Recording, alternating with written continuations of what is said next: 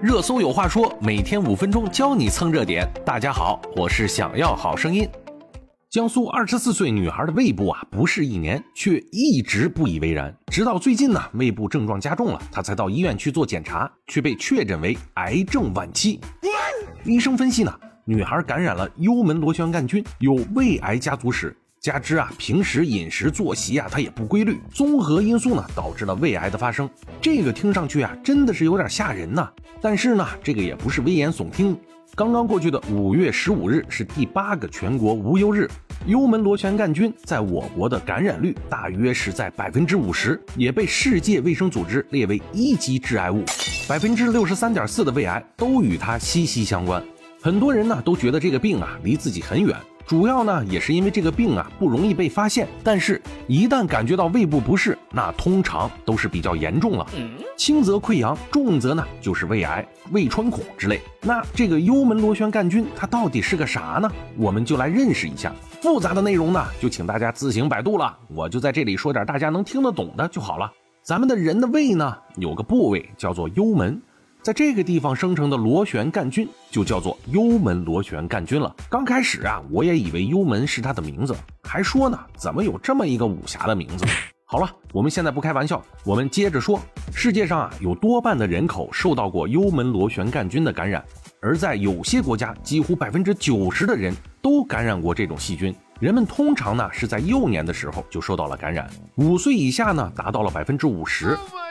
这种细菌感染首先能够引起的就是慢性的胃炎，导致胃溃疡和胃萎缩，严重呢就会发展为胃癌。据统计啊，如果你感染幽门螺旋杆菌的年龄越小，未来萎缩性胃炎和胃癌的发病几率那就会越高。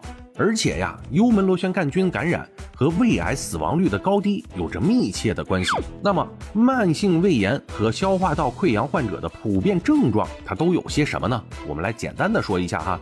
首先呢，就是吃了东西以后呢，上腹部有饱胀感、不适或者有疼痛，常伴有啊其他不良的症状，比如说腹胀啊、反酸呐和食欲减退呐等等症状。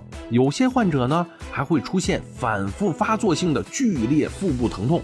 上消化道呢也会少量的出血等等等症状，所以呢，专家们认为啊，及早的发现幽门螺旋杆菌的感染者，及时有效的用抗菌素杀灭幽门螺旋杆菌，对预防和控制胃癌有重大的意义。听我说了这么多，是不是瞬间觉得自己已经麻了？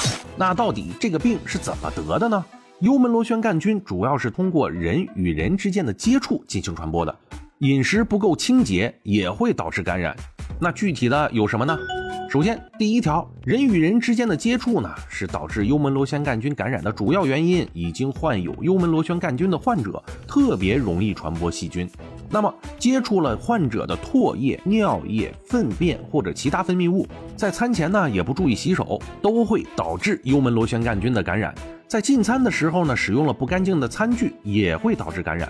那第二条呢，对于小孩的抵抗力和免疫力都比较差，口对口的喂食啊，具有很强的传染性。在幼儿园或学校，学生之间的亲密接触也会导致幽门螺旋杆菌的传染。第三条呢，喜欢吃生冷的食物或者海鲜类的、烧烤类的食物，容易感染幽门螺旋杆菌。这是因为啊，很多生冷的动物肉体中啊，它就含有这种病菌。那么，如何来治疗和远离胃病呢？我们来敲黑板。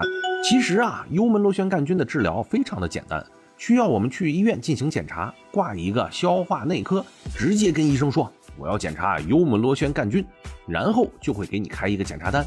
这个检查单呢，是一个比较有意思的检查，俗称吹气球，就是让你先吃一颗药，然后呢，对着一个塑料气球吹气，收集你的气体进行检查。